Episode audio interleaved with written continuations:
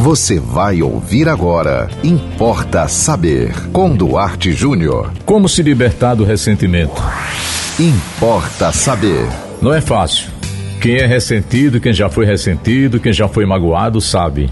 Não é fácil libertar-se do ressentimento, que cresce a ponto de quase ganhar vida, vida própria. Toma conta da sua vida. Mas o alívio e a leveza que você pode sentir ao controlar o ressentimento vale a pena. Eu tenho aqui algumas dicas. Alguns especialistas dão as dicas, outros dão outras, mas eu quero dizer para você que viver ressentido é uma vida empobrecedora.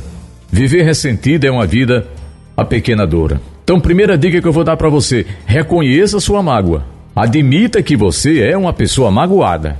Não disfarce. Se você sofreu uma injustiça, se você tem consciência disso, porque às vezes o ressentido é só.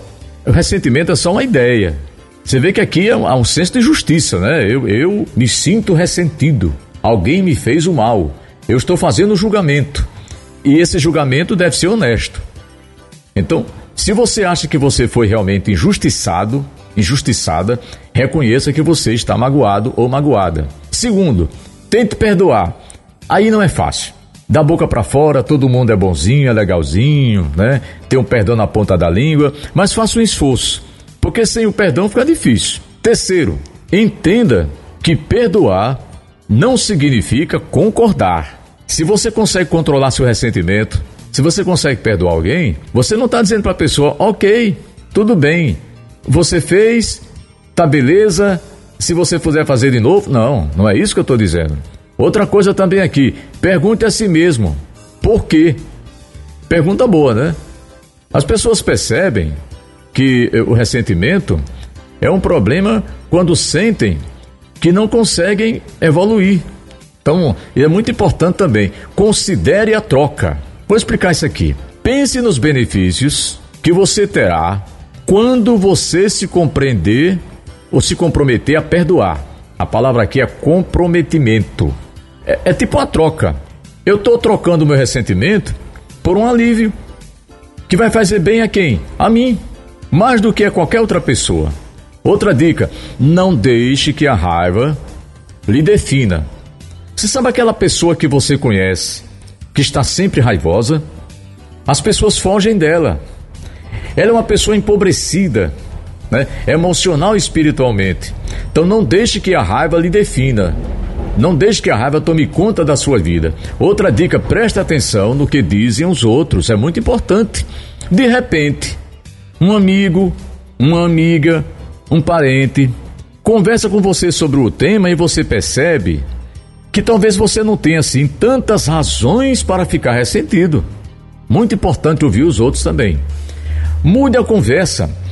Tem pessoas que parecem, sabe aqueles discos de vinil, os long plays antigos, que quando tinha um, um, um arranhão no disco, a agulha emperrava, né? É, tem pessoas que parecem um disco emperrado, né? só falam no mesmo assunto. Isso enfraquece, isso rouba a sua energia. E outra coisa também, pratique. Empatia gera perdão, tá? Não se passe por vítima. O ressentido geralmente é aquela pessoa que se sente no direito de reclamar e tira de si qualquer responsabilidade.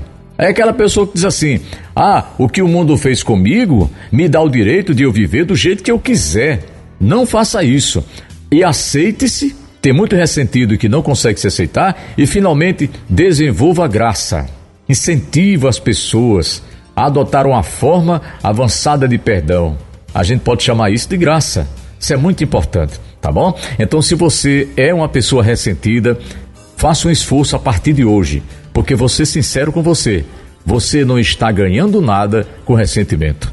E você pode mandar para nós também sua dica aqui para a gente tratar aqui no Não Importa Saber, para a gente discorrer, para a gente discutir aqui. Manda mensagem pelo nosso WhatsApp 98749 5040. Siga-nos no Instagram, duarte.jr, nos acompanhe também no Facebook e sigam com a programação da 91.9 FM. E até o próximo Importa Saber.